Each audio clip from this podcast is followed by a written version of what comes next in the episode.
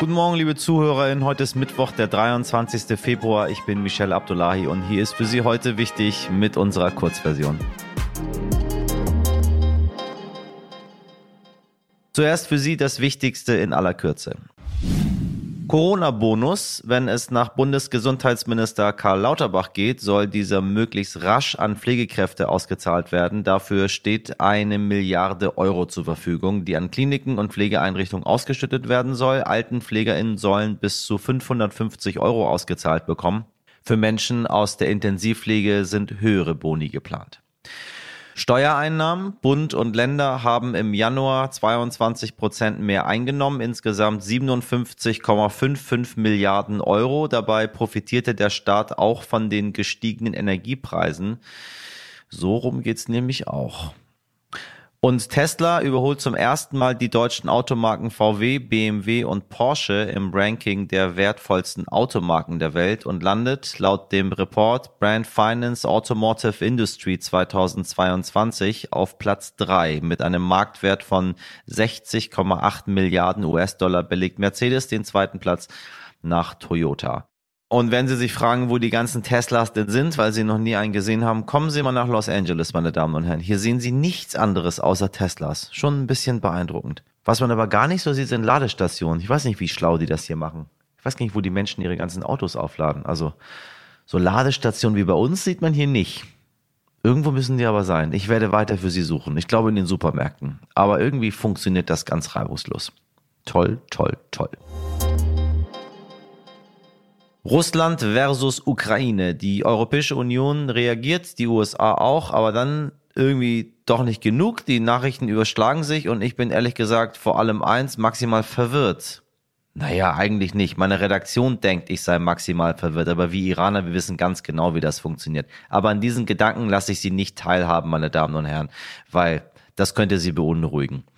Nochmal zurück zu dem, was Sie wissen sollen. Der russische Präsident Wladimir Putin erklärte am Montagabend in einer einstündigen Ansprache, dass Russland die Separatistengebiete im Osten der Ukraine anerkennt. Kurz darauf entsendet er sogenannte Friedenstruppen und marschiert damit faktisch in die Gebiete Donetsk und Luhansk ein. Dann Mittag sagt er, nö, im Moment sind wir noch nirgends einmarschiert, nur um einen Truppeneinsatz dann am Dienstagabend deutscher Zeit vom russischen Oberhaus genehmigen zu lassen. Ja, liebe Hörerinnen, in den kommenden Minuten erwartet Sie ein komprimierter Überblick über die aktuelle Lage. Was ist in der Ukraine los? Was bedeutet das überhaupt politisch? Und wie wirken sich die wirtschaftlichen Sanktionen aus, auch für Sie daheim, die natürlich weiterhin Ihre Wohnung und Häuser heizen wollen? Da sich die Lage gefühlt jede Minute ändert, möchte ich an dieser Stelle noch transparent machen, das ist der von uns sauber recherchierte Stand von Dienstagabend um 20 Uhr. Die Reporterin und Russland-Expertin Bettina Sengling ordnet für uns einmal die politische Dimension ein. Sie kennt Bettina zum Beispiel aus der Folge 209. Da hat sie vor Ort berichtet, denn sie war erst vor kurzem in den Gebieten der Ostukraine. Fangen wir zu Beginn dieser Woche an. Liebe Bettina, was war das denn für eine Rede am Montagabend von Putin? War das sowas wie eine Kriegserklärung? Das war eine sehr ähm, emotionale und ähm, sehr lange Rede und auch eine sehr aggressive Rede, auch wenn Putin in ruhigem Ton ähm, gesprochen hat. Aber die Thesen hatten es in sich. Davon gibt es halt zwei Hauptthesen. Die eine These ist, dass die Ukraine in Wirklichkeit gar kein eigenständiger Staat ist, sondern alle Ukrainer in Wirklichkeit ähm, Russen äh, sind und sich eigentlich nur ähm, auf Abwägen befinden, in der Hand von äh, Neofaschisten ähm, Gehirn gewaschen sind und sie deswegen nicht merken, dass sie eigentlich in Wirklichkeit historisch ähm, ein Volk sind und zu Russland gehören. Ähm, die zweite These war, dass der Westen ähm, äh, die Ukraine quasi besetzt hält. Also die, der Westen und die Oligarchen der Ukraine haben das Land ähm, aufgekauft und beuten ähm, es nun aus. Ob es jetzt wirklich eine Kriegserklärung war, äh, das wissen wir nicht. Natürlich sind diese Thesen schon mal eine Kriegserklärung. Das kann man ganz sicher sagen, weil sie ja quasi dem Nachbarn die Existenzberechtigung absprechen. Aber die Anerkennung, man hat zu einem gewissen Zeitpunkt in dieser Rede gedacht, jetzt kommt Gott weiß was, ja. Er sagt jetzt, er geht, er rückt in Kiew ein oder er löscht dieses Land auch von der Landkarte aus. Äh, in so einem Ton war die Rede ja gehalten. Und dann kam am Ende man muss fast sagen, nur die Anerkennung dieser Separatistengebiete. Und äh, diese Separatistengebiete werden von der Ukraine schon seit 2015 oder 14 nicht mehr kontrolliert. Da wird mit Rubeln bezahlt. Ähm, Russland hat das schleichend annektiert. Die hat den Menschen dort Pässe ausgegeben. Die Gesetze wurden umgeschrieben und an russische Gesetze angepasst. Russland zahlte die Renten und gesamten Sozialausgaben und kontrolliert diesen Staat eben komplett. Also die Russland hat also auch diese ganze Separatistenrevolution überhaupt erst angezettelt und hat dann aber auch diese Gebiete und auch die Kämpfer schnell ähm, unter Kontrolle genommen und sie mit Waffen beliefert, so dass das jetzt keine Annexion ist wie auf der Krim, wo wirklich ähm, Russland von heute auf morgen dieses Gebiet der Ukraine weggenommen hat. Danke, liebe Bettina, für diese politische Einordnung.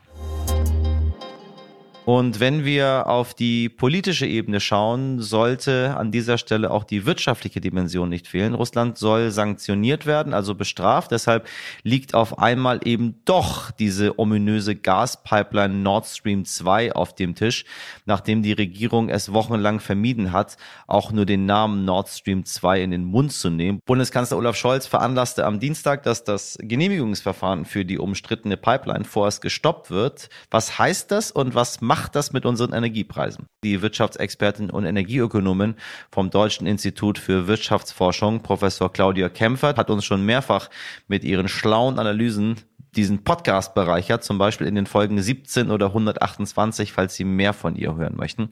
Frau Kempfert, was heißt denn dieser Stopp für Nord Stream 2? Krieg ich, wenn ich aus den USA wiederkomme, meine Bude wieder warm? Der Stopp der Nord Stream 2 Pipeline hat erstmal keinerlei Auswirkungen auf die Energieversorgungssicherheit, denn durch die Pipeline ist ja noch gar kein Gas äh, geflossen. Wir benötigen diese Pipeline sowieso nicht. Sie ist betriebswirtschaftlich unrentabel, klimapolitisch und jetzt auch, wie man sieht, geopolitisch äh, schädlich. Und äh, wir müssen eher wegkommen vom fossilen Erdgas. Das heißt, der Bedarf wird ohnehin äh, sinken. Wir können den sinkenden Gasbedarf in der Zukunft äh, kurzfristig, mittelfristig aus anderen Quellen auch decken. Äh, wichtig ist aber, dass wir schneller machen beim Ausbau der erneuerbaren Energien, schneller werden, was das Energiesparen angeht, also gerade im Bereich der energetischen äh, Gebäudesanierung welche Wirkungen die Sanktionen in Deutschland, Europa, USA gegen Russland konkret jetzt auf die Energiepreise haben ist schwer vorherzusagen. Das ist schlichtweg äh, nicht bekannt. Aber wir sehen ja aktuell, die gesamte Krise wirkt sich sehr stark aus auf die Entwicklung der Ölpreise und auch der Gaspreise. Beide sind massiv äh, gestiegen und äh, das wird auch weiterhin so sein, solange sich die Krise nicht in Luft auflöst und die Deeskalation stattfindet, Tausend Dank, dass Sie sich trotz Ihres vollen Terminkalenders Zeit für uns genommen haben, Professorin Claudia Kempfert. So, Themenwechsel. Könnte ich singen, würde ich jetzt Major Tom trällern. Mache ich aber nicht. Sie wissen ja, mit dem Gesang habe ich es nicht so. Dass ich seit meiner Kindheit ein großer Fan von AstronautInnen Ehrlich gesagt von KosmonautInnen, meine lieben Redaktion, von KosmonautInnen. Mein Herz schlägt immer auf der äh, linken Seite und dem Weltall bin ist kein Geheimnis. Ich habe mir mit äh, 14 Jahren sogar für 25 US-Dollar ein Grundstück auf dem Mond gekauft. Ich weiß nur nicht mehr, wo die Urkunde ist. Jetzt muss ich nur noch für den Flug auf den Mond so ein bisschen sparen, denn der ist gerade noch nicht ganz so erschwinglich, wie Sie vielleicht aus unserer gestrigen Folge wissen. Mit dem Astronauten und Physiker Ulrich Walter habe ich mich unter anderem über Weltraumtourismus ausgetauscht und er hat mir verraten, wie diese Art des Reisens für den Frieden auf Erden sorgen könnte. Ulrich Walter hat übrigens auch ein Buch geschrieben, das diese Woche ganz frisch rauskommt. Die verrückte Welt der Physik. Und darin erklärt er, so der Untertitel, fast alles. Viel Spaß bei diesem Gespräch. Völlig losgelöst von der Erde Herr Walter, ich grüße Sie. Ich grüße Sie. Ich würde so gern auch mal in den Weltraum. Meine, meine Kollegen haben mir quasi diesen äh, großen Gefallen getan, mich in mit Ihnen zu verbinden, weil die genau wissen, was für ein großer Fan ich bin. Ähm, ja. Vom Weltraum und von Ihnen. So, deswegen äh, äh, habe ich heute mal die Freiheit, mal ein bisschen noch zu schwärmen. Äh, lohnt es sich überhaupt hinzufahren? Ähm, wissen Sie, ja, es lohnt sich für mich auf jeden Fall. Ich bin deswegen etwas zurückhaltend, weil es hängt ja immer von der einzelnen Person ab, was für Erwartungen, was für Vorstellungen sie hat. Also, muss man sozusagen, wenn Sie die Menschen fragen, würdest du in den Weltraum fliegen, dann gibt es einige Leute, die sagen, da bringen mich keine zehn Pferde hoch. Die würden natürlich nicht sagen, toll, klasse, lohnt sich das. Die würden sagen, mache ich in meinem Leben halt nicht. Und dann gibt es eben die anderen Leute, wie Sie, die sagen, klar, das würde ich sofort machen. Wenn es nicht so teuer wäre, würde ich es morgen machen. Ansonsten muss ich noch ein bisschen sparen. Also dazwischen gibt's komischerweise nichts. Und für all die, die sagen, Mensch, da muss ich hoch, das ist dann aber auch toll. Ist es noch der gleiche Ort wie vor 30 Jahren, als Sie dort auf Mission waren? Er hat sich verändert. Es ist so wie äh, bei den Automobilen. Wenn man Automobile kauft, die ersten waren alle handgemacht, der Shuttle war sau teuer, aber alles schon gut gemacht, beste Technik, aber halt so ein bisschen robust, so, wie soll ich sagen, einfach gemacht. Ja, wenn sich die Sitze im Shuttle anschauen, das sind so Stahlsitze wie auf einem äh, elektrischen Stuhl. Heutzutage, wenn Sie sehen, wenn SpaceX mit seinen Crew Dragon in den Weltraum fährt, das ist, sind super Anzüge, sieht cool ja, ja. aus. Das sieht ja aus wie in irgendwelchen Science-Fiction-Filmen und es ist auch bequem. Und insofern hat sich was zum Positiven geändert. Was dazu kam, ist, dass es alles günstiger wird. Und so war das bei den Autos genauso. Die ersten Autos der Daimler, der erste Daimler hat nach heutigem Geldwert eine Million Euro gekostet. Heute kriegt man ein gutes Auto auch für 40.000, 30.000. Insofern hat sich manches geändert, aber ich glaube zum Guten.